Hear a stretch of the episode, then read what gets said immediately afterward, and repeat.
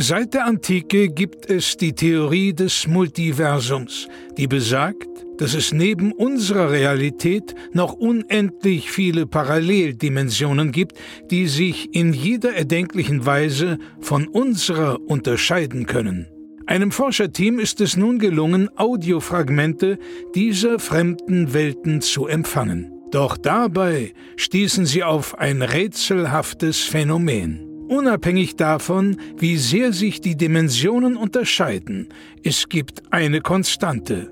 Nils und Florentin haben einen Podcast. Hier werden diese Funde erstmals veröffentlicht.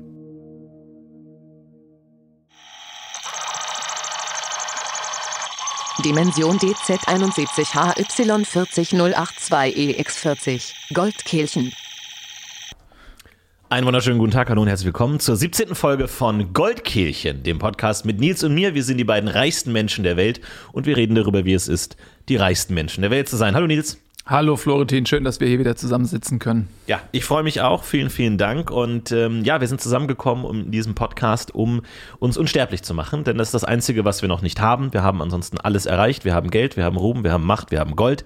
Aber wir sind natürlich auch zeitliche Wesen und deswegen ähm, versuchen wir uns durch diesen Podcast einerseits natürlich in euren Ohren, aber auch mit den Schallwellen in den Äonen festzuzecken, denn wir wollen nicht gehen. Nee, wir wollen nicht gehen, warum auch? Es ist ja gerade so schön. Ähm, natürlich wollen wir euch in diesem Podcast auch mal ein Gefühl dafür geben, weil, seien wir mal ehrlich, ohne arrogant klingen zu wollen, aber niemand von euch wird jemals das Gefühl erleben können, wie es ist, der reichste Mensch der Welt zu sein. Und, und da ich ein bisschen mehr Geld habe als du, Florentin, vermutlich wirst du es auch nie erleben, aber zumindest bist du sehr nah dran. Also du kannst äh, schon, das sind die, diese Membran, durch die du blickst, ist hauchzart. Ne? Also ja. wenige Milliarden äh, Dollar, die uns trennen. Und für uns ist es einfach wichtig, um auch was zurückzugeben. Wie ist so unser Lebensgefühl? Das wollen wir gerne in diesem Podcast auch vermitteln. Aber du hast völlig recht. Heute soll es eben äh, um unser neues Projekt gehen, das Unsterblichkeitsprojekt. Äh, da haben wir auch einige äh, schöne Namensvorschläge von unseren Mitarbeitern reingereicht bekommen. Welcher gefällt dir am besten? Ähm, Infinity gefällt mhm. mir eigentlich am besten oder ja. das kryogenische Zentrum gefällt mir auch sehr, sehr gut. Ja. Ähm, bei mir ist es jetzt so, ich habe jetzt angefangen, ähm, äh, Abdrücke von meinem Gesicht zu machen. Das ist natürlich normal, das kennt man von, von Beethoven, von, von Bach, von ähm, Kaschindel. All diese großen Menschen der Geschichte haben Abdrücke von ihrem Gesicht machen lassen auf dem Totenbett, die Totenmaske, das kennt man. Ich dachte, warum nicht jetzt schon damit anfangen? Einfach damit mein Äußeres bewahrt wird, mhm. dass falls man in der Zukunft irgendwie ein Cyborg nach meinem Antlitz baut, dass man da auch einfach eine Referenz hat. Weil das ist ja das Problem, ab welchem Punkt will man sich sozusagen speichern? Wenn man sich überdauert, also wenn man den Alterungsprozess anhält, an welchem Punkt hält man ihn an? Wann friert man sich ein? Wann lässt man die Wachsfigur nach einem machen? Wann lädt man sich in die Cloud? Was auch immer, die verschiedenen Ideen, die wir jetzt in den letzten Folgen besprochen haben. Wann macht man den Punkt? Und das ist natürlich eine Entscheidung, die schwer zu treffen ist. Ja, definitiv. Also wir können ja noch mal ganz kurz für alle, die letzte Woche nicht reingehört haben, noch mal eben aufschlüsseln, was so die grundsätzlichen Wege sind, die wir uns offen halten für die Unsterblichkeit. Äh, Weg Nummer eins ist, unser Bewusstsein hochzuladen. Du nennst es Cloud, ja, also ähm, in ein, auf einen Server zu laden und sich dort irgendwie ähm, ja, eine Umgebung zu schaffen, die ähnlich köstlich ist wie der, in der wir jetzt hier gerade leben. Also viel besser wird es auch virtuell nicht zu machen sein, nee. seien wir ehrlich. Und das ist eine Möglichkeit. Die zweite Möglichkeit ist, dass wir um, uns klonen und unser Bewusstsein, also quasi die ähm, Gehirn Struktur mhm. scannen sozusagen mit allen Synapsen, mit allem, was dort äh, gespeichert ist, Erinnerungen und so weiter und das eins zu eins übertragen in einen neuen Wirt, also in einen neuen Körper, der in vitro gezüchtet wird. Ähm, der muss nicht zwangsläufig so aussehen wie man selbst, aber die Forscher gehen davon aus, wenn man das eigene Genmaterial nimmt, ist es äh, eher kompatibel zum eigenen Gehirn. Ja, also das heißt, es ist ähm, weniger fehleranfällig, unser Bewusstsein zu übertragen? Genau, das ist ja das Bewusstseinsproblem. Natürlich kann man einen perfekten Klon von sich machen. Ich glaube, haben wir beide schon gemacht. Also mhm. verschiedene Klone, die bei mir zu Hause rumlaufen. Aber das Bewusstsein bleibt natürlich im Ursprungsorganismus. Deswegen habe ich jetzt eine Forschungsgruppe gegründet. 600 ähm, Milliarden Dollar habe ich in die Hand genommen, um hier die besten Forscher auf dem Feld zusammenzuführen, die besten auch Geisteswissenschaftler, Philosophen zusammenzubringen, um das Bewusstseinsproblem zu lösen. Zu sagen, wie kann ich mein Bewusstsein übertragen in den Klon, in diese junge Version von mir. Ich habe mich als Siebenjähriger rumlaufen rumlaufen. Ähm, äh, bei mir, ich schaue mir manchmal beim Tennisspielen zu und ergötze mich an meiner eigenen Jugendlichkeit. Mhm. Aber das bin ja trotzdem nicht ich selber in dem Sinne. Ich schaue mir ja trotzdem noch zu. Ich bin ja nicht in diesem siebenjährigen Bewusstsein. Und da arbeite ich jetzt eben gerade an einer Methode, ähm, das Bewusstsein selbst zu übertragen in dieses Gehirn, das ja meinem, meinem ähnelt. Und ähm, bisher keine Ergebnisse. Ja, das ist exakt das ist der springende Punkt, das ist die Schwierigkeit gerade. Ne? Deswegen sagt ich ja gerade, also wenn man einen Klon von einem nimmt, von, ist natürlich die grundsätzliche Kompatibilität höher in der ja. Natur gegeben, als wenn man, also viele sagen, ja, warum nehmt ihr denn jetzt irgendwie so einen schön durchtrainierten Körper so oder vielleicht auch, könnt ihr auch mal das Geschlecht wechseln zum Beispiel, ne? Nimm mhm. doch jetzt irgendwie, klon doch mal irgendwie hier Cindy Crawford oder so und dann äh, gehst du mal irgendwie in den Körper der 20-jährigen Cindy Crawford rein und du lebst da mal eine Weile drin. So einfach ist das nicht. Äh, die Forscher haben tatsächlich nee. gesagt, äh, am erfolgsversprechendsten ist es, mit einem Klon zu arbeiten.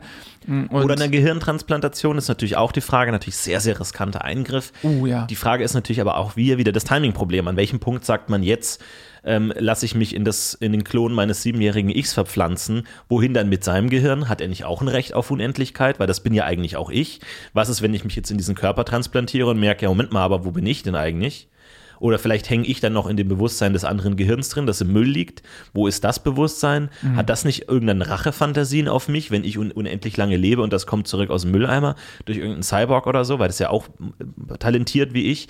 Also das sind natürlich viele Fragen, die ich erstmal ignoriert habe, weil ich einfach auch Geld auszugeben hatte und dieses Klonprojekt einfach viel Geld verschlungen hat, weil ähm, ja, das Geld muss halt auch irgendwo hin. Ja, eben, das ist halt das Ding. Wir sind ja auch in der Situation, dass wir ähm, gar nicht mehr wissen, wohin mit dem Geld. Dass irgendwann ja. die Lagerung des Geldes fast teuer ist als das äh, Geld selbst. Also das, äh, da, da, kommen wir aber gleich noch zu. Ähm, lass uns einmal ganz kurz nochmal zu Ende bringen, welche verschiedenen Ansätze es gibt, ja. uns unsterblich zu machen. Jetzt hatten wir das gerade schon gesagt mit dem Klon, na klar, mit dem Hochladen, das haben wir gesagt. Da gibt es natürlich noch die Möglichkeit, dass man den Körper einfach von den Alterungsprozessen befreit. Mhm. Ja, das ist natürlich auch möglich. Da haben wir auch ähm, in diesem Forschungsprojekt viele Nobelpreisträger, Biologen, Chemiker, Biochemiker, Chemiker, Biologen, alles Mögliche, äh, die Besten der Besten bei uns, ähm, ja, an, an, eine, an einen Ort gebracht, an ein geheimes Forschungslabor. Wir dürfen jetzt nicht darüber reden, wo das ist. Wir haben da auch ein bisschen Angst vor Anschlägen oder vor äh, Spionage.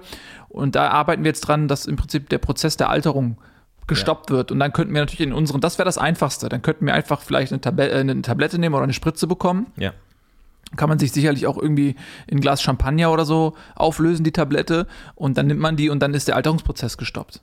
Ja, ich habe ja vor einigen Jahren investiert in äh, die größte Koryphäe auf dem Alterungsmarkt. Äh, die habe ich dir weggekauft, Margot Babadi, ähm, diese iranische Wissenschaftlerin, die da wirklich äh, als Koryphäe gearbeitet hat. Und der habe ich ja, glaube ich, so 100 Milliarden oder sowas in die Hand gedrückt und habe gesagt, komm, ähm, tob dich mal aus. Ich habe das ganze Projekt Benjamin Button genannt, äh, nach dem erfolgreichen äh, Graphic Novel über den äh, Menschen, der falsch rum altert sozusagen, dass man da sagt, man dreht die Alt den Alterungsprozess um und äh, wie ich es halt so mal mache, ich streife dann halt manchmal durch meine Forschungsanstalten und klopp dann mal hier und da an, guck mal da, seid ihr jetzt eigentlich, seid ihr weiter mit der äh, Rekonstruktion Rekonstruktion von einem originalen Happy Hippo Snack. Wie sieht es da aus, den ich in meiner Kindheit gern gegessen habe? Keine Ergebnisse.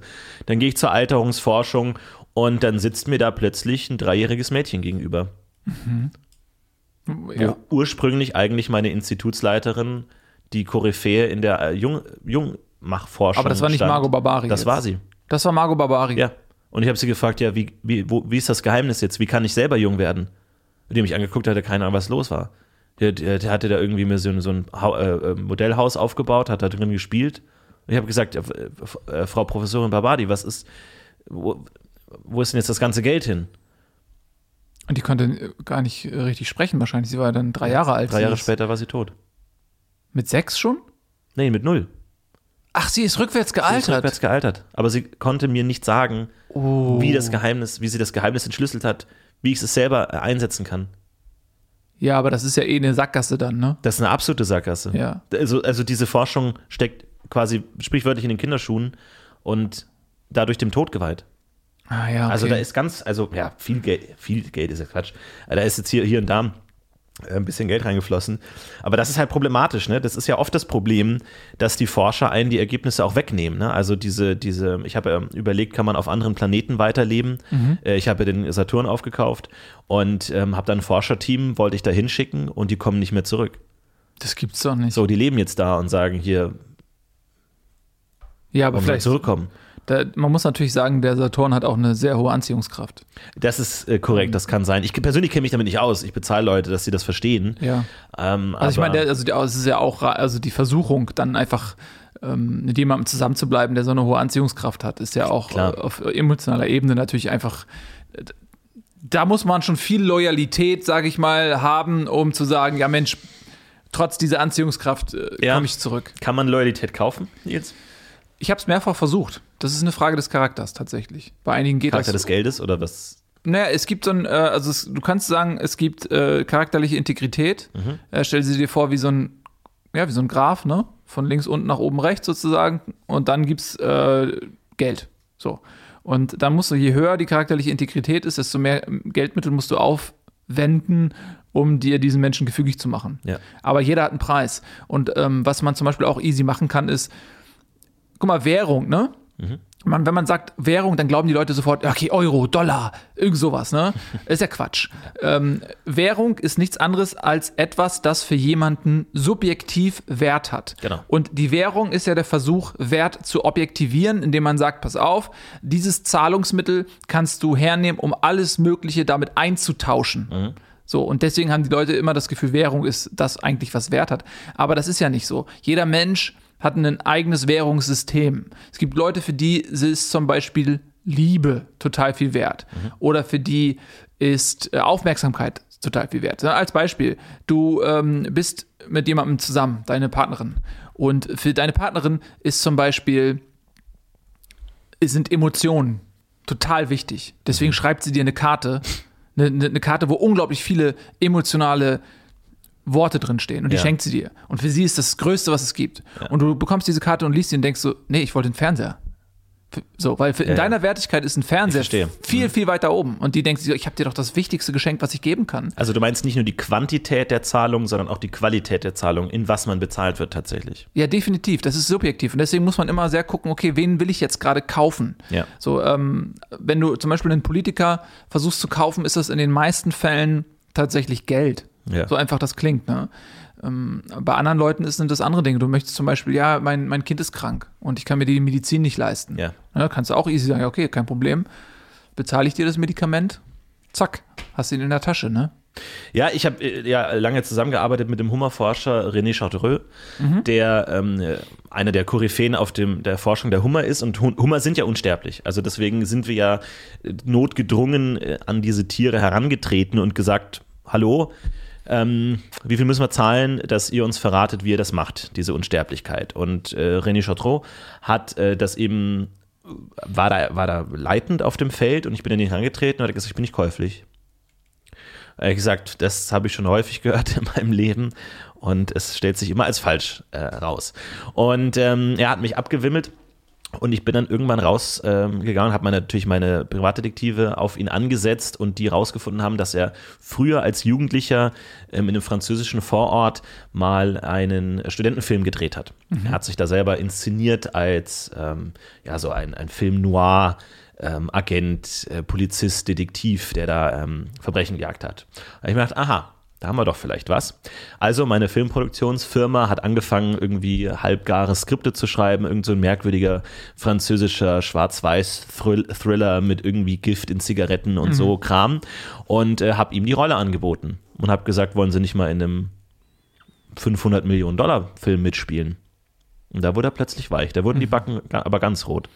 Da wurden die Backen aber ganz, ganz rot. Die Stirn wurde auch rot. Hummerrot. Und plötzlich war dieser ganze Mensch hummerrot und in meinem Geschmacksknospen gefangen. Ja. Und ich habe ihn in Butter quasi verschlungen. Und das Geile ist ja, das meine. ist brillant. Ne? Seitdem so, arbeitet er für mich. So muss man das machen. Und dann das Geile ist ja, dann produziert man diesen Film und dann äh, hast du ihn ja wieder in der Hand, weil du hast ihm ja nicht versprochen, den Film zu veröffentlichen. Exakt. Ne? Und wenn er dann wirklich den Ruhm haben möchte ja. und die Anerkennung, weil Ruhm und Anerkennung ist zum Beispiel auch für viele eine Währung. Ja. Ruhm Klar. und Anerkennung. Und in dem Fall, ja klar, wenn du dann sagst, ich veröffentliche den Film, er wird vielleicht zu einem Hollywood-Star, mhm. dann kann man noch sagen, der nächste Schritt wäre, hätte sie wieder in der Hand, das wäre der nächste Gefallen, einfach mal um diese Gefallenkette auch nochmal um zum, zum Ende zu bringen.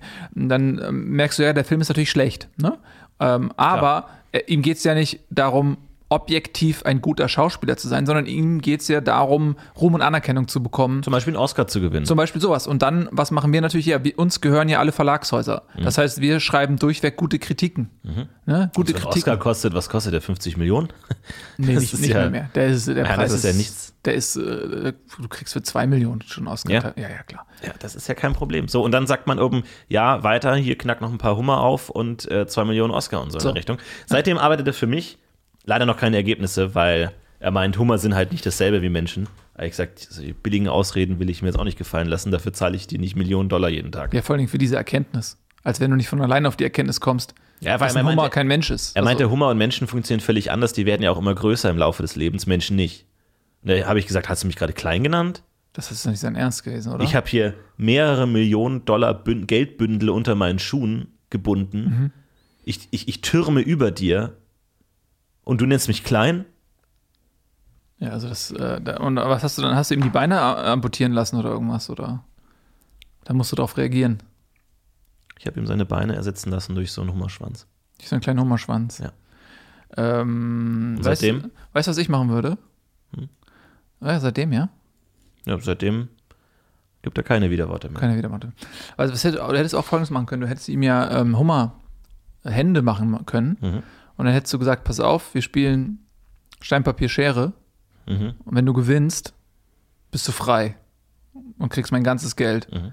Und hättest du einfach in Zukunft einfach immer mit ihm Steinpapier Schere gespielt. Und hättest natürlich dann immer Stein genommen. Ja. Und hättest einfach immer gewonnen. Verdammt, das ist eine gute Idee, hätte ich machen sollen. Ja. Tja, Soll ich einen Klon vielleicht, nur um diesen, nee, diesen Gag nochmal zu machen? Ja, also das, das dauert ja wieder, bis der Klon fertig ist, dauert das ja wieder einige Monate. Also. Ich habe ich hab noch einen andere, äh, anderen Weg, weil du hast ja gerade in einer Aufzählung der möglichen Arten, ja. wie man Unsterblichkeit erreichen kann. Äh, ein Weg, in den ich, glaube ich, unzählige Millionen gepumpt habe, ist der spirituelle Weg. Weil wir alle kennen die Nachwelt, ja, also mhm. nach dem Leben geht es weiter, verschiedene Religionen haben verschiedene Vorstellungen. Mhm. Jetzt sind wir leider Atheisten beide äh, was aber nicht heißt, dass vielleicht nicht eine Religion recht hat, äh, weswegen ich einige Milliarden Dollar in die Hand genommen habe, um eine Religion zu gründen, auszuarbeiten, aufzubauen, die explizit sagt, der Mensch nimmt sein Vermögen mit in die Nachwelt und die, die Paradies, ich habe dann so ein paar Vorgaben gegeben, so ein paar Stichpunkte, wie das Paradies auszusehen hat, wie gesagt, ich mag ja gern diese kleinen äh, Kinderschokoriegel und so mhm. und all das und irgendwie Freibäder und so, das ist alles meine Welt, dass das so ein bisschen in die Richtung geht.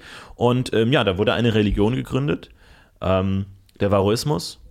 Und seitdem ist das eine der, ja, nicht führenden, aber sag ich mal, aufstrebenden Religionen. Wie heißt die Varoismus? Varoismus, ja. Mhm. Äh, also wahr wie Wahrheit oder? Ja, die, der Wahrwisserismus. Der Wavismus. Wavismus. Genau. Ah ja, okay. Ja. ja, das ist spannend. Äh, das, das finde ich gut. Ist sie denn mittlerweile schon staatlich anerkannt eigentlich? Weil, Welcher Staat? Ja, der Vereinigte Staat von Europa. Ach so, nee, der nicht. Nee, aber in meinen Staaten ist die anerkannt. Auf jeden in, Fall. in, in meinen Staaten ist die Staatsreligion und äh, dann ganz tolle Feiertage, also mit tollen Festen. Da werden Dinge den Hügel runtergerollt mhm. und äh, dann steht man unten und versucht den aufzufangen und dann wer was fängt, der darf dann ein Stück Käse essen oder so ein Kram. Ich bin da nicht mehr so ganz drin, ich gucke da immer mal wieder rein, ähm, aber teilweise, die haben jetzt auch irgendwie dann so Statuten festgelegt, dass gewisse Menschen nicht Teil der Religion werden darf und so. Ich gucke da ab und zu mal rein äh, aber lass die hauptsächlich machen. So, bei mir ist das egal, Hauptsache, die haben ein gutes Paradiessystem. Und ähm, da, da habe ich auch explizit gesagt, so es gibt es denn so moralische ähm, Punkte, ab denen man nicht mehr ins Paradies kommt. Und die meinten, nee. Da dachte ich, ja, super, dann mach das. Ah, das ist natürlich gut. Und das selber war, wo ist und äh, ja. mal schauen. Ja, also wie gesagt, klar, vielleicht ist alles Quatsch, weiß man ja nicht. Aber ist auch, also wie gesagt, warum sollte man denn auch nicht in eine spirituelle Nachwelt investieren? Du, ich finde das brillant. Also man muss sich absichern. Äh, das, wir, wir können ja nicht, nichts mehr machen, als uns nach allen Seiten abzusichern. Und das ist äh, eine sehr, sehr gute Idee. Ja. Äh, wir müssen auch gucken, dass es nicht zu einem Religionskrieg kommt, dann halt, ne? Dass ja. das nicht jetzt unbedingt, ähm, weil ich habe bei meiner Religion halt auch einen starken kriegerischen, kriegerischen Aspekt mhm. mit einfließen lassen, einfach um sicherzustellen, dass im Zweifel, wenn die Religion sich auf spirituellem Wege durchsetzt, sie das auf militärischem gut kann. Mhm. Das so und ähm, nicht, dass wir dann irgendwann, da müssten wir irgendwie vielleicht einen Weg finden, dass wir diese beiden Religionen, dass sie nebeneinander auch koexistieren können. Ja. Ähm, weil sonst gibt es wahrscheinlich Krieg und das, gut, das wäre nicht schlecht, weil uns gehört die Rüstung, Rüstungsindustrie komplett. Ja. Uns gehören ja alle, alle Rüstungsproduktionen der Welt. Das wäre natürlich für die Umsätze gut. Nee, du sagst es. Ich bin ja, ja also du, du, sagst ja auch, ähm, man muss sich absichern in alle Wege, deswegen bin ich ja auch Teil jeder Weltreligion. Also ich gehöre allen an. Äh, und natürlich habe ich auch dafür gesorgt, dass, falls Reinkarnation wahr ist, dass nach meinem Tod nach mir gesucht wird. Also dass äh, man alle Neugeborenen abklappert, mehr oder weniger. Ich habe da eine komplette Einheit ähm, aufgebaut, irgendwie gut gut budgetiert, mhm. äh, dass die eben nach meinem Tode dann eben nach mir suchen und mich dann eben sozusagen auch wieder in meinem Reichtum aufwachsen lassen. So was, weil Re Reinkarnation wäre ja das Beste, was passiert, dass man einfach direkt nochmal neu von vorne anfängt und ja. das eben unendlich lange durchlebt, solange man eben gefunden wird, solange man nicht irgendwo auf einem Berg in irgendeinem äh, tibetanischen Bergdorf da rumhängt und dann da irgendwie Ziegen zuschaut den ganzen Tag und niemand findet dich. Ja, Deswegen ist es wichtig, dass da Leute durch die ganze Welt streifen und einen suchen. Ja, da müsste man aber gucken, dass vielleicht dann die äh, Leute, die einen suchen, auch nochmal äh, erstmal gesucht werden. Dass es halt die richtigen genau. Leute sind, die einen suchen. Ja. Äh, das heißt, man bräuchte halt Leute, die dann die Sucher erstmal suchen. Ja. Damit man eben das nicht irgendjemand macht. Ja, und so. ich habe auch ein Reddit aufgebaut, weil ich mir dachte, vielleicht, wenn ich dann Internetzugang habe, kann ich da auch posten. Ja. Und dann, dass die mich dann abholen, so weil ich dachte mir, vielleicht weiß ich ja auch, dass ich reinkarniert bin. So, vielleicht hat man das so, die, wenn man geboren wird, so die ersten zehn Sekunden noch so ein, ah, stimmt geil, ich hatte ja diesen großen Kaviarspeicher, in dem ich immer gebadet habe. Und dann kann man sagen, ah, kann ich kurz einen Internetzugang haben, kurz posten, ähm, Reddit r slash ich bin reich, mhm. ich bin reich, äh, dass man da einfach nochmal postet und sagt, hier bin ich, holt mich ab. Ja, ich finde das ja eigentlich ein ganz interessantes Konzept, aber für mich ist das auch so ein bisschen ähm, der verzweifelte letzte Versuch, weil diese Reinkarnation beinhaltet ja in den überwiegenden Fällen der Weltreligionen in der Geschichte dass man nicht weiß, dass man reinkarniert ist mhm. und auch nicht weiß, wenn man vorher war. Ja, aber da gibt es so, auch so ein Timing-Ding, oder? Es ist nicht so, wenn ich sterbe, dass ich dann sofort wieder wiedergeboren werde, dass man es vom Timing abmachen kann, weil wie viele Kinder werden in genau der Minute ge geboren, in der ich gestorben bin? Naja, aber man sagt, man weiß ja gar nicht, ob das genau in dem Moment passiert. Ja, aber irgendwelche weil, Regeln muss es ja naja, geben. Naja, aber wo ist denn, guck mal, du kannst doch nicht, in dem Moment ein, ein kleines Kind, ne, was äh, kurz vor der Geburt steht. Das ist ja nicht so, dass das eine, eine Hülle ist, die darauf wartet, dass irgendwo eine Seele frei wird, die in dieses Gefäß reinschlüpfen kann. Das würde ja von der Bilanz äh, sich gar nicht ausgehen. Das ja, würde ja meinst, bedeuten. Es geht um die Zeugung dann. Ja, nicht, also das ist halt die Frage. Es muss ja, ist es die Zeugung? Das heißt, in dem Moment, wo du stirbst, wird irgendwo rumgewienert und dann musst du in dem Moment äh, vielleicht der, der, der Befruchtung. Ja, aber kann man das da nicht timen? Kann man das nicht gut timen, dass genau in dem Moment, in dem ich sterbe, äh, irgendwo eine solche Wienerung im, im, Begriff ist, stattzufinden, um sozusagen die frei werdende Seele aufzufangen. Ja. Um in diesen Trägerleib wieder hineinzubringen, um mich dann sozusagen vielleicht sogar im selben Raum, im selben Raum, in dem ich sterbe, äh, wird sozusagen direkt, damit die Seele einen kurzen äh, Weg hat, Arbeitsweg ja. hat, dann direkt durch diese Wienerung, in dem Moment, dass man sagt, so jetzt 3, 2, 1, Befruchtung. So, ganz genau. Und deswegen habe ich nämlich Folgendes im, äh, verfügt falls diese ganzen Pläne äh, zur Unsterblichkeit nicht greifen sollten und wir dann wirklich ähm, die Reinkarnation als, als letztes Refugium unserer Unsterblichkeit haben, dann werde ich in einem Bett liegen, wo ich dann sterbe, ja, und um mich herum, ich in diesem großen Saal, stellst dir vor, wie wirklich so ein Stadion großer Saal. Mhm. Ich liege sozusagen im Mittelkreis dieses riesigen Stadion, großen okay, ja. Gebäudes. So, und um mich herum habe ich eine Auswahl getroffen von 100.000 der schönsten und intelligentesten Menschen. Und diese 100.000 Menschen, die werden natürlich dann aufgeteilt, ist ja klar. Also jeweils ein Mann und eine Frau. Und die liegen um mich herum und bumsen rum. Mhm. Und die sind genau, es gibt, ein, es gibt einen Countdown, also es gibt auf diesen Sta es gibt so Stadionleinwände, so da wird dann genau eingeblendet, wann der Tod kommt, also mhm. dass man das genau timen kann. Mhm dass halt die, dass sie die Wahrscheinlichkeit, dass ich dann in eines dieser Premium-Produkte reinkarniere, relativ hoch ist. Moment, aber wenn du jetzt 10.000 Leute hast, hast du ja 50, 50 also 100.000, 50.000 Paare. Genau, 50.000 Paare. Woher weißt du denn dann, in welchem dieser 50.000 Paare du reinkarniert bist? Naja. Weil du hast ja 50.000 potenzielle Nachfolger. Ja. Und ich meine, dein Vermögen durch 50.000 ist immer noch sehr, sehr viel, aber du weißt ja nicht, wer du dann bist. Doch, es gibt Tests. Und zwar äh, gibt es ähm, einen Hohepriester, der hat drei Gegenstände aus meiner äh, Kindheit, die mir sehr wichtig sind. Und nur das Kind, was diese drei Gegenstände identifiziert, kann ich sein. Was sind das für Gegenstände? Das ist zum einen meine erste Münze, die ich selbst verdient habe. Mhm. Ja, die ist mir sehr heilig. Dann ist es der Büstenhalter meiner Oma. Der hing immer im, bei uns, als ich jünger war, ich hatte ja kein Geld, unsere Familie der hielt im, im Waschkeller. Sie hatte halt immer nur. Sie hatte halt immer nur einen Büstenhalter. Mhm, okay. Entschuldigung, das ist so emotional für mich. Und sie hatte halt immer nur diesen einen Büstenhalter, so ein, so ein hellbraunes Modell, so ein beiges Modell. Und äh, immer wenn sie den gewaschen hat, hat sie den bei uns im Waschkeller an so einer Wäscheleine gehängt. Und der hing dann da, so ein riesiger, riesiger Büstenhalter. Und der tropfte noch immer so ein bisschen so Tropf, Tropf, tropfte das Wasser immer noch so unten vom Träger runter. Und ich weiß noch, als ich als, als kleiner Junge dann, dann immer da rein bin, um äh, mir die Hände zu waschen, wenn ich von draußen kam. Und da hing dann immer dieser eine Büstenhalter zum Trocknen auf. Und ähm, das war eine schöne freie Zeit, so ähm, als einfach in, als Kind. So. Da mhm. wir rumgestromert und haben Heuschrecken gefangen und, und Schnecken und äh, haben da, sind da über Zäune gesprungen, durch die Wiesen gelaufen, haben die Pferde gestreichelt, gestriegelt, gestruvelt. Und dann immer, wenn ich dann nach Hause kam und da gab es dann immer Essen, ja, da wurde ich dann immer zum Essen gerufen. Nils, Essen ist fertig. Und da haben wir meistens hat meine, hat äh, meine Oma dann äh, so Knödelkraut was meine Lieblingsspeise war, mit Salbei-Lachs. Mhm. Mhm. Und dann bin ich immer in die, Wasch, in die Waschküche zum Händewaschen und dann hing da dieser, dieser Büstenhalter. Und das ist, ja, habe ich einfach in, in, wohliger Erinnerung. So, das ist das zweite Teil. Und den hast du dann aber auch in deinen Besitz genommen? Ja, ja, ja, ja, Als meine Oma verstarb, dann habe ich den dann an mich genommen. Ja, den habe ich bis heute. Also hat sie den getragen, als sie gestorben ist? Oder? Ja, aber ich, sie hat ihn getragen, als sie gestorben ist, ja. Und dann habe ich ihn. Also im, im Zuge der Beerdigung dann an dich genommen oder also in. in ja, ja, also schon.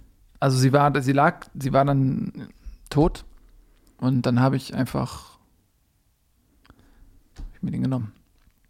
Als Andenken sozusagen. Mhm. Ne, das ist. Ich, Wie ist sie gestorben? Ja, das, das weiß niemand eigentlich. Das kann man bis heute, es ist ein Rätsel. Ich meine, sie war alt. Sie war ja schon weit über 90. Hm.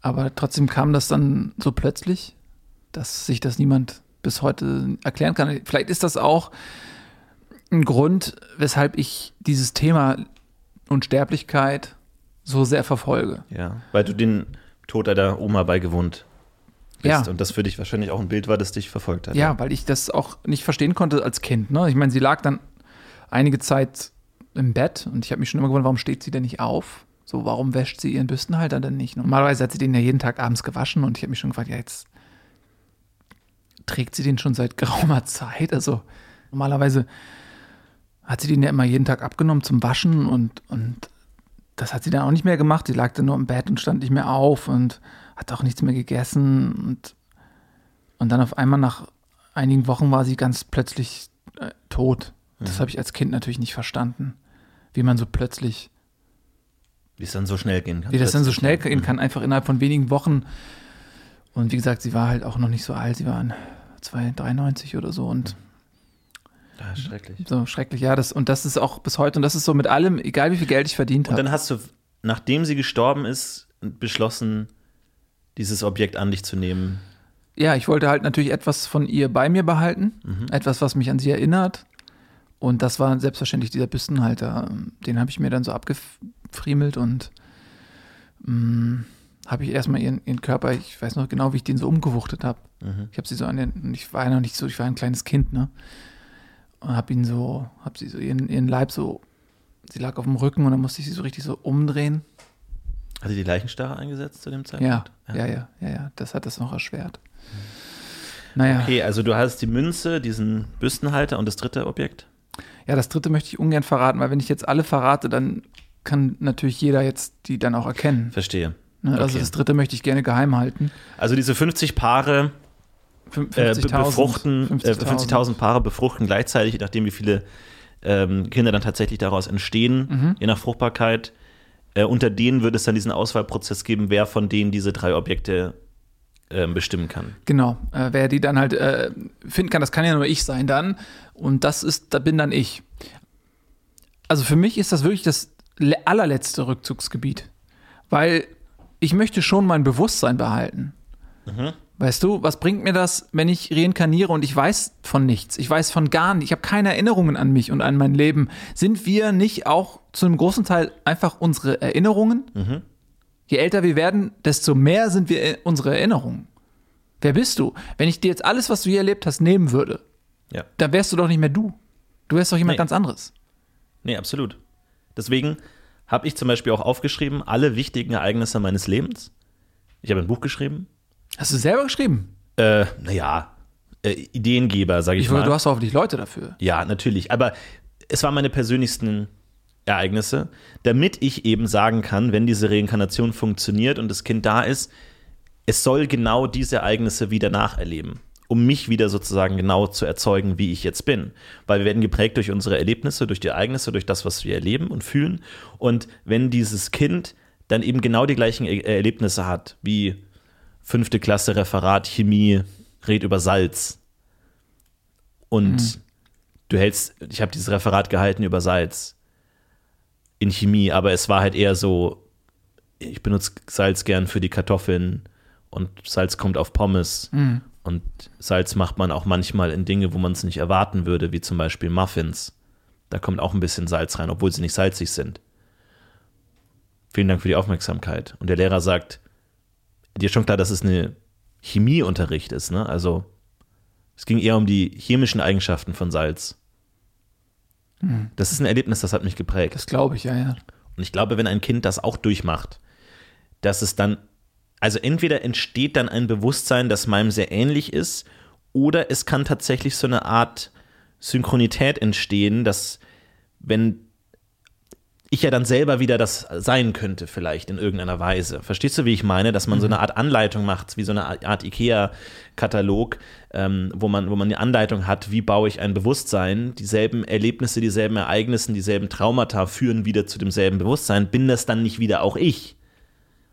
Ob ich mich als selbst, mich selbst erlebe, ist natürlich noch eine andere Frage. Das, das wissen wir natürlich nicht. Ja. Wir sind die erste Generation. Noch nie in der Geschichte war es möglich, dass Menschen so viel Geld haben wie wir jetzt gerade, die diese Probleme wirklich mal angehen können. Deswegen sind wir dann natürlich da auch an der Front, sind wir natürlich auch da auf unbestelltem Terrain. Aber ich glaube schon, dass man in gewisser Weise das Bewusstsein so erzeugen kann. Ja, also das, die, das rekonstruierte Bewusstsein, das ist ja auch eine Abteilung in unserem Forschungskomplex, mhm. ist für mich das ja, mit am wenigsten vielversprechende. Ja, das ist von allen. Also träge, es, träge. Es ist auch, weil das Ding ist, du musst einmal falsch abbiegen und du landest ganz woanders. Ja. Ja, weißt du noch früher, bevor das Internet kam und Navigationsgeräte erfunden wurden und so, da gab es mal eine so eine Phase, da konnte man sich so eine Route ausdrucken. Hm. Kennst du noch routenplaner.de? Mhm. Bevor ich das gekauft hatte? Mhm eine meiner schlechteren Investitionen, ist ja dann irgendwann komplett auch nutzlos geworden. Jedenfalls, da konntest du dir dann für jede Ausfahrt stand dann da eine Zeile. Ja, dann nach 100 Metern links, dann fahren sie geradeaus und dann biegen sie da ab und so weiter. Dann hast du da irgendwie so 12 DIN A4 Seiten gehabt, wenn du irgendwie von Hamburg nach Köln fahren wolltest. Jede Abzweigung war darin vermerkt. Aber wenn du einmal falsch abgebogen bist, ja. war der komplette Plan obsolet. Ja. Der hat einfach nicht mehr gestimmt. Einmal falsch, eine Zeile, bei Zeile 3 einmal rechts statt links abgebogen, alles ist weg. Ja. Und das ist das mit, gleiche mit dem Bewusstsein. Wenn du, wenn du jetzt eine einzelne Sache falsch machst, die, die verästelt sich ja ins Unendliche. Und schon bist du, und das Schlimmste ist ja, stell dir mal vor, du ähnelst dir ein bisschen. Mm. Mhm. Ja, und du hast dann so ein Uncanny Valley, du ähnelst dir, aber irgendwas stimmt nicht. Und die ganze Zeit hast du das Gefühl, ey, irgendwas stimmt nicht. Ja. Irgendwas pocht ganz hinten in dir drin, irgendwas stimmt nicht. Ja. Ist doch fürchterlich. So, du bist so wie du, aber du magst Rosinen. Ja, du denkst oh. dir, nee, ich mag keine Rosinen. Nee. Aber du, also das ist so ganz merkwürdig. Du hast so eine Art Selbstverlorenheit. Du verlierst ja. dich selbst. Ja. ja, das ist schlimm. Schlimm. Das ist, das ist ein Problem. Vielleicht ist es doch besser, wirklich in die Richtung zu gehen, das eigene Leben wirklich zu verlängern und wirklich auch entweder über die Biologie komplett hinauszuwachsen auch da die Frage natürlich ist, was ist der Mensch? Sind wir das Gehirn? Sind wir unser Bauch? Sind wir unser Herz? Sind wir unsere Erinnerung? Wie kann man das konservieren? Oder einfach zu sagen, man äh, konserviert den äh, Körper an sich in Salzlauge oder sowas in der Richtung, um wirklich lange zu überdauern oder einfrieren. Das geht natürlich. Man kann sich natürlich auch, es gibt tatsächlich, wir haben ähm, einige Testsubjekte, die sich in Salzlauge gelegt haben. Äh, das ist ganz interessant. Ähm, die sind bei vollstem Bewusstsein, aber der Alterungsprozess innerhalb dieser Salzlösung ähm, ist halt um 72 Prozent verlangsamt, ja. sodass die halt im Idealfall, ja, wir schätzen so 340, 350 Jahre alt werden können. Bedingung ist allerdings, sie müssen dort still in dieser Salzlauge liegen. Mhm. Ja, also sie, ähm, die Augen und die Nase und der Mund sind noch oberhalb der Salzlaugenlösung. Mhm. Es gibt äh, so Ohrentrichter, also weil die Ohren sind unter Wasser, also unter der Lauge. Und dann gibt es so kleine Trichter, die werden in die Ohren gestöpselt wie so ein Grammophon sieht es aus und die kommen dann mh, mm, aus der Wasserfläche raus, sodass sie was hören können. Ja. Und die Bedingung ist, man darf sich so gut wie gar nicht bewegen.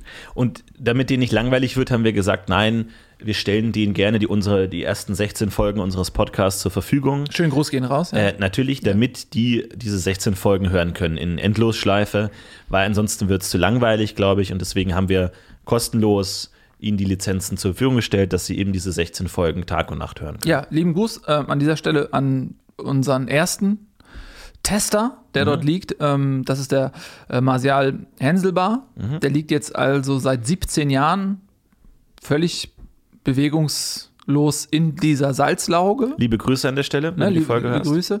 Ähm, ja, man muss auch sagen, Martial Henselbar war ja mal der drittreichste Mensch der Welt.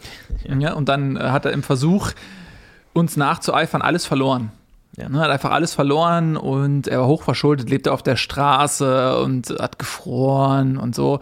Und ähm, dann haben wir, weil irgendwann ist ja auch der Punkt, da musst du Gnade auch anbieten. Ne?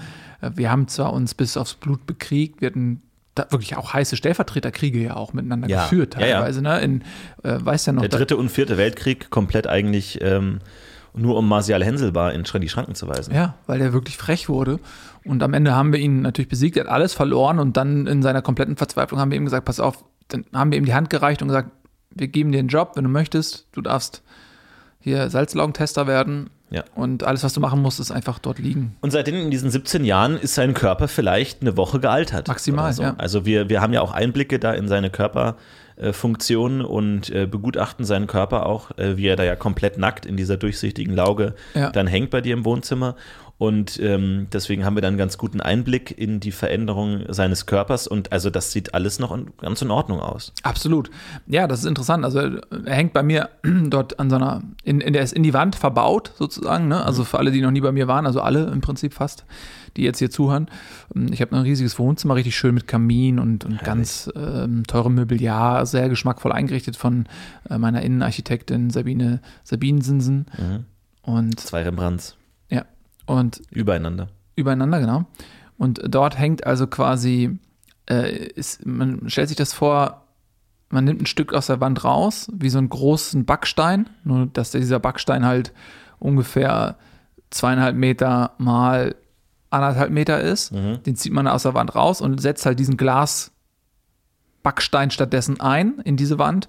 Und in diesem Glasbackstein, da liegt jetzt also Martial Henselbar ähm, und bewegungslos in dieser, in dieser Salzlauge im Prinzip. Ja. Und ähm, für mich ist es so, wenn ich manchmal Besuch bekomme und ich möchte jetzt nicht, dass er das mitbekommt, weil es dann auch private Gespräche sind oder sich oftmals das auch, ähm, ja, auch in, in eine Orgie hineinsteigert oder so, je nachdem, wer dann da ist, so. Und ich möchte dann auch ein bisschen Privatsphäre haben manchmal, dann ähm, setze ich ihm halt so Augenklappen auf und mache ihm so Watte in diese Ohrtrichter rein. Mm, und weil ich dann auch nicht möchte, dass er das riecht, ja. äh, mache ich ihm die Nasenlöcher, mache ich ihm dann auch so äh, Wattebäuschen in die Nasenlöcher rein, dass er dann auch von den Sinneseindrücken halt sehr reduziert ist, weil ja. ich brauche auch meine Privatsphäre.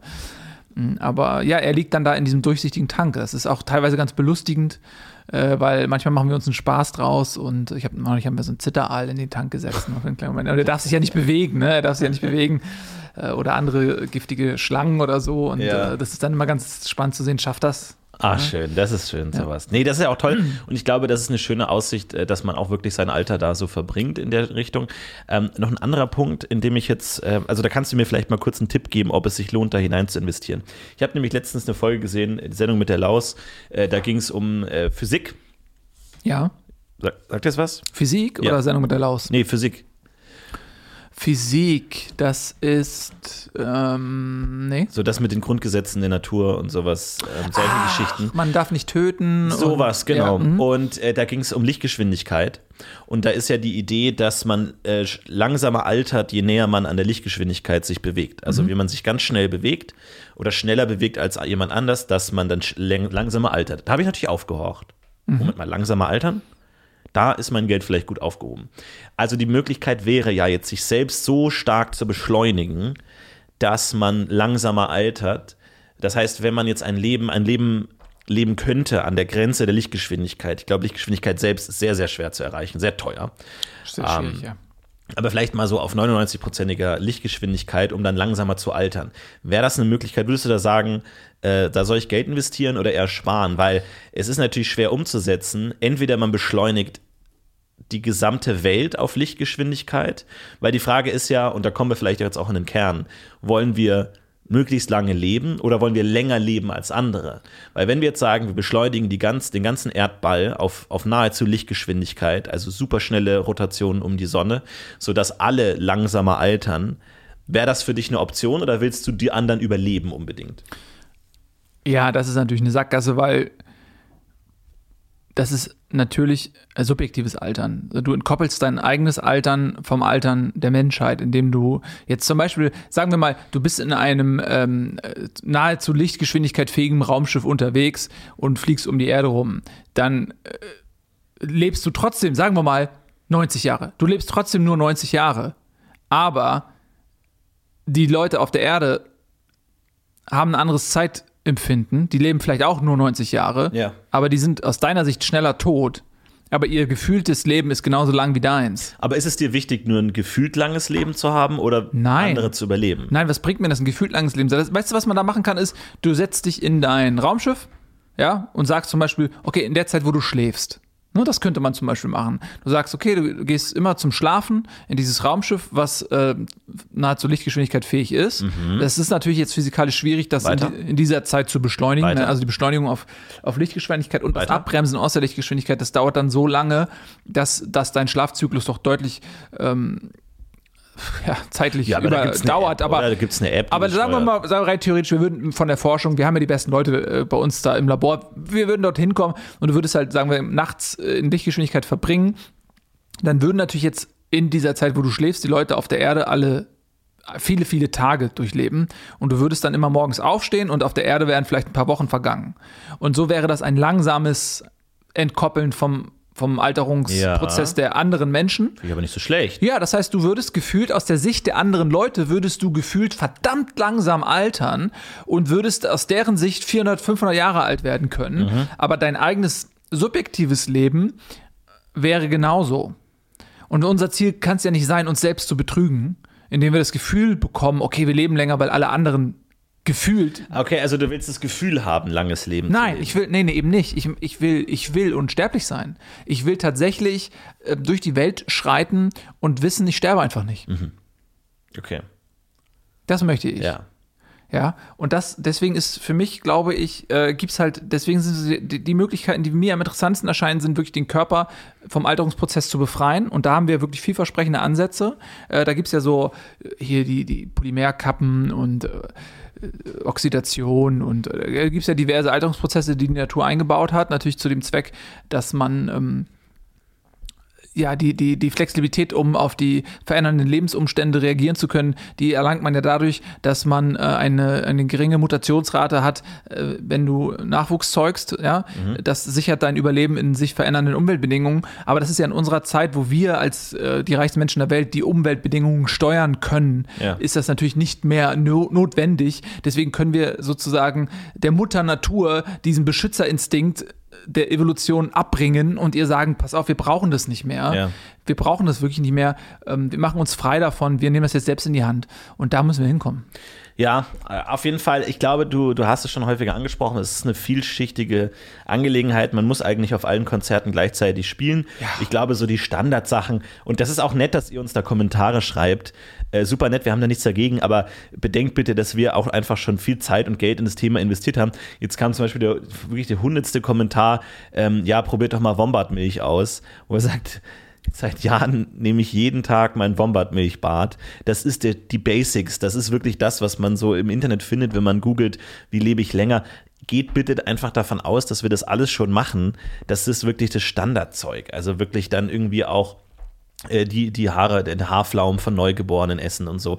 Alles jeden Tag, mache ich jeden Tag, gehört für mich mittlerweile zur Tagesroutine äh, dazu. Deswegen nett, dass ihr da Kommentare postet, aber ähm, ihr habt ja, weder das. das. Geld noch den Weitblick, ja. da euch wirklich mit zu beschäftigen. Tut uns leid. Das, äh, also das, das möchte ich nochmal unterstützen, was du sagst. Du gehst ja sogar noch einen Schritt weiter. Du isst ja sogar jeden Morgen zum Frühstück eine Plazenta. Ja, klar, ja. natürlich. Ja, wenn du das ein bisschen in, in deinem Cornflakes umrührst und so, das ist, das, das kriegt man kaum noch mit. Also das ist, ähm, und, man gewöhnt sich da total dran. Und hast du das Gefühl, dass dein Alterungsprozess dadurch merklich entschleunigt wird?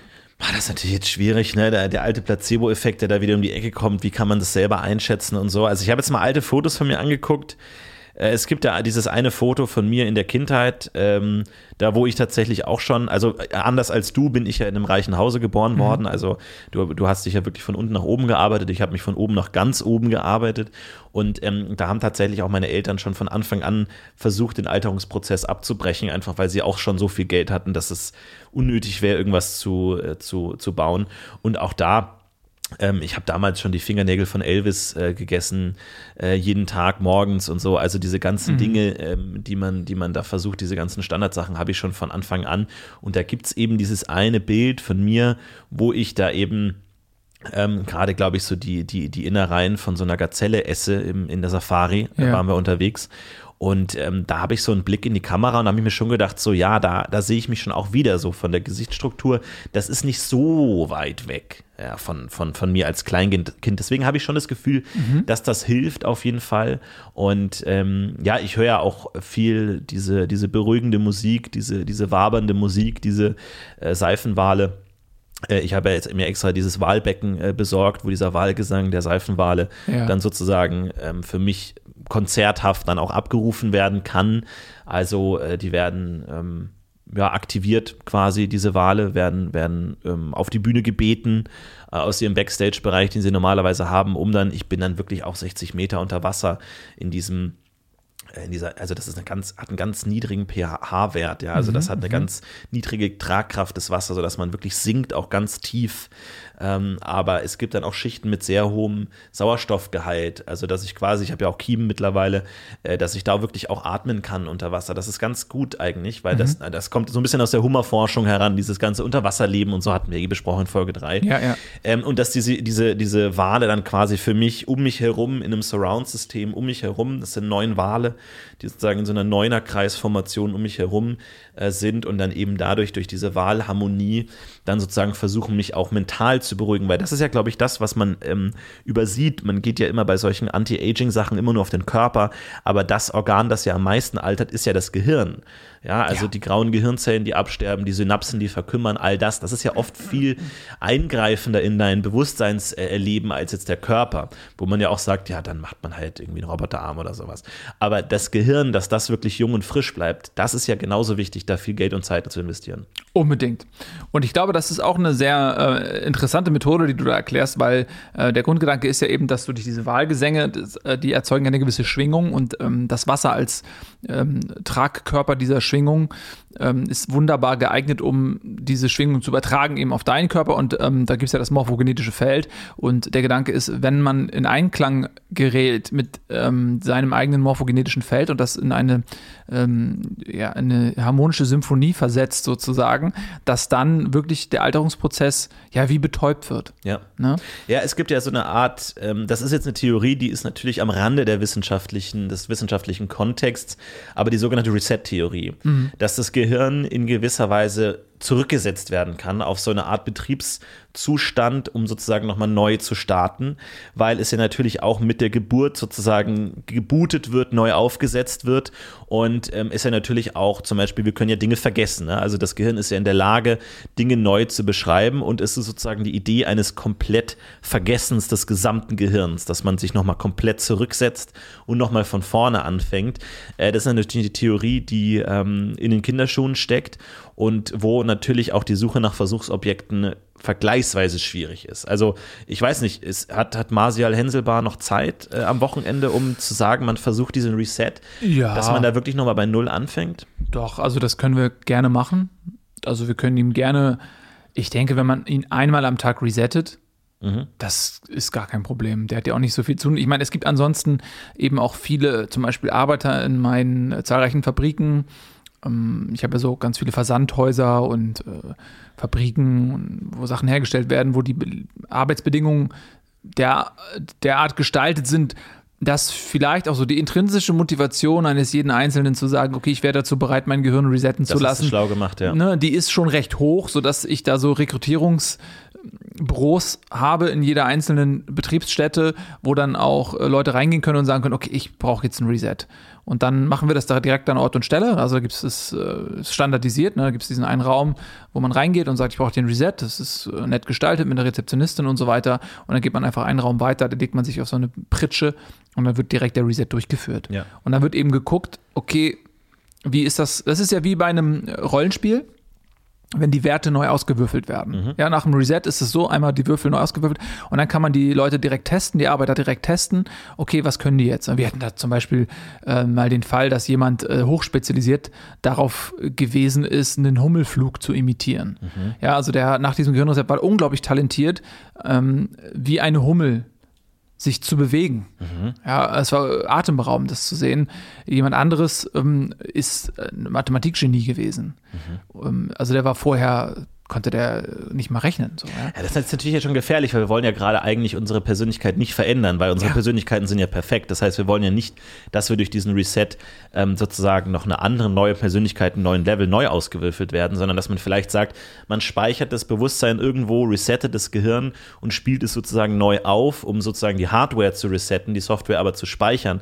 Ähm, das Problem ist natürlich, wie du auch sagst, wo fängt das Gehirn dann bei Null an? Braucht es so eine Art Betriebssystem, das erstmal grundlegend gewisse Dinge ähm, beginnt, wo dann Erfahrungen gesammelt werden können. Die Theorie ist da aktuell dabei, dass die Mutter bei der Geburt sozusagen eine Art äh, Boot-System mit aufsetzt, wo das dann auf, äh, aufgespielt werden kann und das Kind dann eigene Erfahrungen sammelt.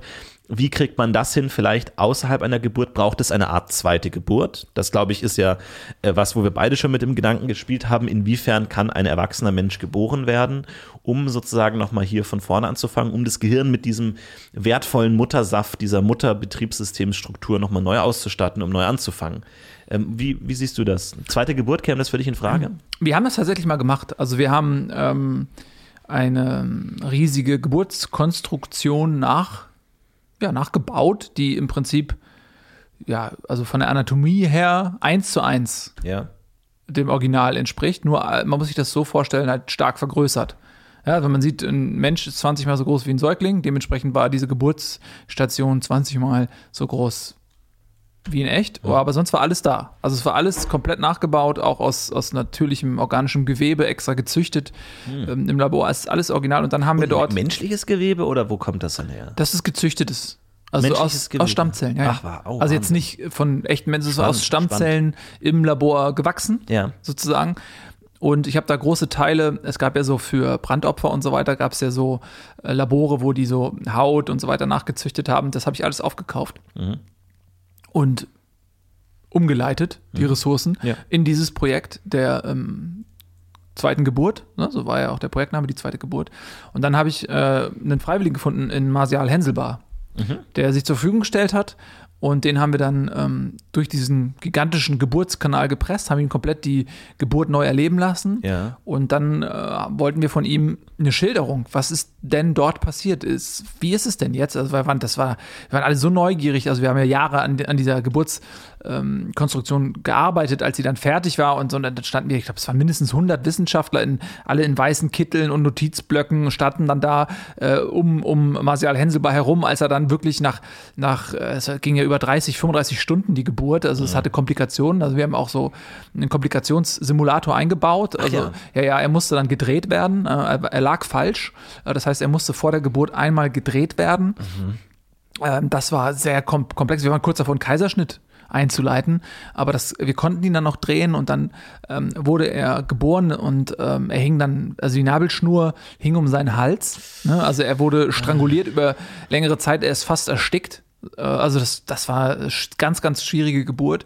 Und nach vielen, vielen Stunden, das waren, glaube ich, ich glaube, es waren wirklich 35 Stunden, kam er dann da raus. Äh, also es war auch alles recht eng. Also wir haben es ein bisschen falsch kalkuliert, weil Martial Henselbar dann eben auch einen recht großen Kopf hat und er wurde dann sehr stark auch gequetscht. Also er hatte starke Quetschungen überall. Die Nase war gebrochen, Nasenbein gebrochen ähm, fürchterlich. Das Ohr war komplett, die Knorpelstruktur im Ohr war komplett zerbröselt. Mhm. Und als er dann da rauskam und die 100 Wissenschaftler dann alle ihn mit neugierigen Blicken und Fragen auch äh, überhäuft hatten, er, er, konnte kaum sprechen, er war relativ mitgenommen und aber wir wollten dann wissen, wie ist es, wie geht's dir, was ist es, bist du noch derselbe Mensch? Und er hat dann gesagt, oh, mir tut alles weh, ich, ich habe nur Schmerzen, bitte, ich muss in ein Krankenhaus. Und da haben wir gesagt, okay, es ist offensichtlich ein Jammerlappen geworden. Mhm. Ja, schade, das ist wirklich echt, es ist schade, dass wirklich auch die viele Forschung dann noch so bei Null anfängt irgendwie. Also, dass da wirklich niemand mal sich die Mühe gemacht hat, äh, natürlich so die ganzen Standardsachen in der Pyramide begraben werden und so. Das sind natürlich die Standardsachen. Aber vor allem, was ich jetzt auch versuche, ist ganz profan einfach zu versuchen, nicht zu sterben. Also, ich trage einen Helm. Mhm ich trage. Ach, deswegen trägst du den Helm? Ich, genau, klar. Ich einfach, weil ich mir denke, so, es ist, es ist ja auch oft einfach profan. So, es gibt ja auch wirklich viele Leute, die, die reich waren, die wirklich komplexe Systeme hatten, die irgendwelche Rettungskapseln parat hatten, die sie in andere Sternensysteme schießen und so, und die dann einfach irgendwie in einem ganz dummen Jetski-Unfall da irgendwie in, in das, die, die Schraube von, einem, von einer Yacht reingeraten sind und dann ist Fine so. Mhm. Und deswegen dachte ich mir einfach, okay, ich habe mein Jetski verkauft habe mir von dem Geld einen Helm gekauft und versuche jetzt wirklich auch einfach sicher zu leben. Also bei mir ist jetzt alles auch wattiert. Ähm, jede Tischkante im Bad, alles ist wattiert, der ganze Marmor, das ist ja alles dieses Elfenbein-Marmor, ja. was da wirklich alles laminiert wurde, was natürlich wunderschön anzusehen ist, aber auch wirklich gefährlich ist. Weil es ist natürlich so, die meisten Todesunfälle passieren im Haushalt, mhm. weswegen ich mich kaum noch im Haushalt aufhalte, ähm, sondern in der Schweiz weil die wenigsten Todesursache, äh, Todesunfälle passieren in der Schweiz, deswegen ja. lebe ich in der Schweiz seitdem, trage einen Helm und fahre kaum noch Skateboard. Ja, das ist auch eine gute Idee. Das, äh, ich habe auch so, so Ganzkörper-Airbag-Anzüge entwickelt. Mhm. Äh, es gibt jetzt einen Prototyp, kann ich dir geben, wenn du möchtest. Ähm, also der ist quasi, du hast an jeder Körperstelle ein ähm, Airbag und wenn du dann irgendwie stürzt, bläst er sich halt auf. Mhm. Das Problem ist, dass der halt teilweise manchmal, wenn du dich jetzt schnell bückst, zum Beispiel du äh, lässt was fallen und willst es schnell aufheben, weil es dir unangenehm ist, durch diesen schnellen Bückvorgang kann es sein, dass der Anzug denkt, okay, du stürzt mhm. und bläst sich halt komplett auf. Was auch noch unangenehm ist. Das kann zu unangenehmen Situationen führen, auch gerade wenn du in Gesellschaft bist äh, und auf einmal pff, explodierst du in so eine ja. riesige Luftkugel. Äh, Leute, wo, was ist denn, wo ist er denn jetzt und so. Also es kann auch Deswegen habe ich den jetzt selber nicht in Benutzung, aber wenn du, kannst ihn gerne haben. Mhm. Äh, ja, äh, warum nicht? Schenke ich dir. Ich ja, bin ja eigentlich komplett sturzsicher mittlerweile. Ich habe ja um meine Hüften so einen großen Ring gezogen, mhm. der quasi meinen Unterkörper eigentlich zu so einer Halbkugel werden lässt. So, das, weil das Problem ist ja, wenn du stürzt, ist ja eigentlich nur, dass der Körper ja gerade nach oben weiß und wenn er stürzt, der dadurch die so eine Aufschlagsbewegung hat, ja. wohingegen ich ja eigentlich mehr mittlerweile so eine Kreiselform eigentlich habe. Also durch dieses, durch diesen Ring, den ich um meine Hüften gelegt habe, weit nach außen, kann ich ja selbst wenn ich stürze, eigentlich nur noch zur Seite rollen mhm. und roll dann aber auch wieder auf die Mitte zurück, also wie ein großer Kreisel. Dadurch ja. kann ich eigentlich gar nicht mehr stürzen. Aber es, ich musste natürlich auch meine, mein Anwesen komplett umbauen, natürlich auch die Türen noch weiter erweitern, mhm. wenn, wenn man dann da durchgeht. Aber das hat mir jetzt wirklich geholfen, dass ich eigentlich kaum noch stürzen kann, sondern eher manchmal, wenn ich ungünstig äh, an, an eine Seite komme, in ungünstige Dreh- ähm, Positionen kommen, die sich mhm. dann selbst verstärken, leider auch durch die Umwucht, durch das gyroskopische System, das eingebaut ist, um das stabil zu halten, dass ich da teilweise wirklich ähm, halsbrecherisch schnell rotiere wie ein Kreisel selber. Da müssen meine Assistenten und Diener dann natürlich eingreifen und mich bremsen. Ähm, aber das kann manchmal sehr unangenehm sein, wenn man da wirklich unbeobachtet nachts teilweise aufwacht und da in wirklich äh, rapiden Drehbewegungen gefangen ist. Äh, das ist unangenehm, aber seitdem bin ich kaum noch gestürzt und äh, glaube ich, das ist auf, also da wird der Tod seine Sense mhm. äh, nicht in mich rasen lassen.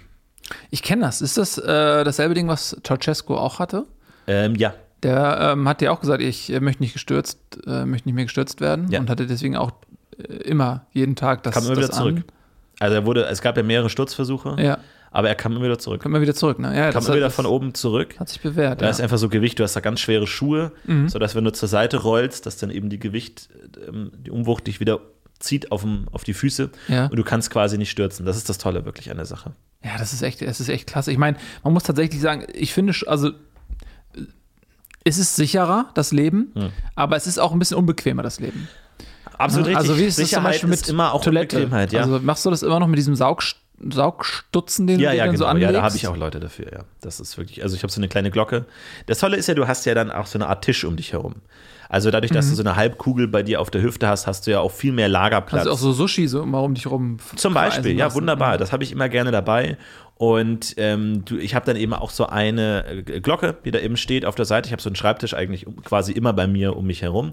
Kann dann eben klingeln äh, und ruft dann eben immer Stuhl, und dann ähm, kommen Assistenten, die sich dann darum kümmern, die, die verschanzen sich dann quasi unterhalb dieser Halbkugel mhm. da ähm, in dem Bereich. Ich sehe das auch nicht, also diskret ist das absolut und auch nicht unangenehm, weil ich sehe diese, diese Menschen, sage ich jetzt mal, ähm, nicht, die sich dann darum kümmern, da die Fäkalien zu entsorgen.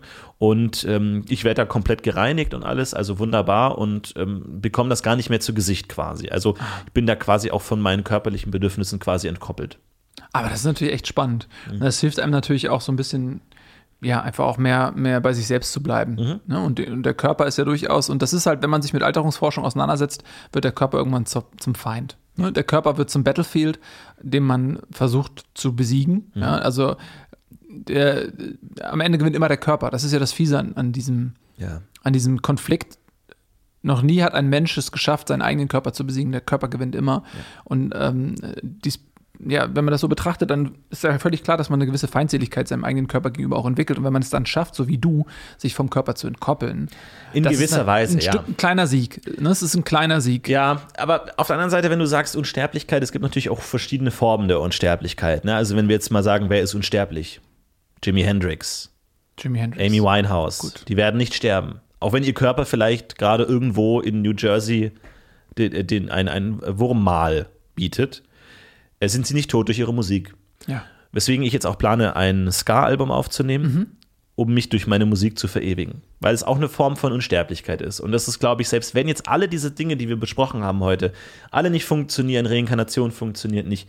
Ich, ich komme vielleicht, obwohl ich es versuche zu vermeiden, in einen unglücklichen Jetski-Unfall, dann kann, dann fühle ich mich trotzdem wohler mit dem, mit dem Wissen, dass meine Musik über mich hinauslebt.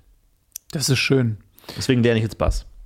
Ah, machst du eine, was, was Bass, also eine Ska-Band mit Bass? Genau, ich spiele Bass, ja. Du spielst Bass. Und ich nehme jetzt Unterricht und versuche da wirklich mein Genie. Bass Aldrin, oder? Ähm, aber dienstags immer. Dienstags. Ah, der hat nur Dienstagszeit, oder? Ja, der hat nur Dienstagszeit. Mhm. Aber da kann ich mich auch gut nachrichten, weil ich habe auch Dienstagszeit. Ja, das ist doch super. Ja, das finde ich eine super Idee. Also, ich meine, gut, Ska ist jetzt, ich weiß nicht, ob du damit. Hm? Also, es ist eine relativ geringe äh, nein, also Zuhörerschaft, also ich glaube, jeder könnte jetzt so vier, fünf Ska-Legenden aufzählen, die ihre, die den Test der Zeit bestanden haben. Wen denn? Ähm, ja, Ska Dumont zum Beispiel. Ja, Ska Dumont, ja, okay, das stimmt. Hm, der Skatmann? Ja. Die Lip, Dip, Dip. Du, da, da, da, da, du. Skatman. Ähm, ja, aber ansonsten danach wird sie auch dünn, oder? Also ja, aber da käme dann eben ich, Florentin. Als und, Dritter dann, und der drittgrößte Ska, äh, die, puh, ja, das ist super. Das ist eine gute Florentin Idee. Pascal. Pascal. Zum Beispiel. Ja. ja. also das könnte man natürlich auch machen. Aber wie gesagt, das ist natürlich schwer. Aber äh, wie du es schon sagst, jeder muss sein Feld bestellen. Und ähm, wir haben ein paar Ideen, besprochen heute. Wir hoffen natürlich auch, dass der Podcast selbst unsterblich wird oder ist. Ja, da könnt ihr natürlich auch äh, viel dazu beitragen, wenn ihr liked. Also diese Podcasts werden ja auch, uns gehören ja auch alle Funktürme auf der Welt und zahlreiche Satelliten und Abspielstationen. Und natürlich wird dieser Podcast im Dauerloop gesendet. Natürlich. Und mhm. das Transkript wird in Gold imprägniert auch ähm, ins Weltall geschossen. Ja. Also falls ihr jetzt vielleicht sogar eine fremde Lebensform seid, die dieses Transkript liest, hi. Hi. Wenn ihr uns helfen könnt, die Unsterblichkeit zu erreichen, ihr seid herzlich willkommen. Wir leben in, in der Milchstraße, in unserem Sonnensystem hier von ähm, acht Planeten. Falls ihr die Möglichkeit habt, uns aus der Nachwelt zurückzurufen, in Geisterform oder wie auch immer, da sind wir gerne dabei. Da habt ihr unsere vollste Erlaubnis. Wir geben euch die Adresse und dann ruft uns gerne zurück. Also Geist. Ja. Besser als nichts, würde ich sagen. Solange ich mein Vermögen noch habe in, in Geistform, äh, wäre ich dazu bereit. Also macht das gerne. Und ähm, ansonsten würde ich sagen, wir verabschieden uns für diese Woche. Ja. Danke, Nils, dass du dir die Zeit genommen hast. Dein ja. Kalender ist voll. Ich weiß, gerne, gerne, Florentin, äh, jederzeit. Wir sehen uns dann ja nächste Woche wieder, äh, Folge 18. Und ähm, mal schauen, ob da sich vielleicht in der Forschung oder in der Musik ein bisschen was getan hat bei uns ich hoffe im Leben. Es sehr. Wir sind die Goldkehlchen und wir sagen Tschüss, bis zum nächsten Mal und bis in die Ewigkeit. Macht's gut, Leute. Tschüss. Übertragung beendet. Sie verlassen Dimension DZ71HY40082EX40. Goldkehlchen.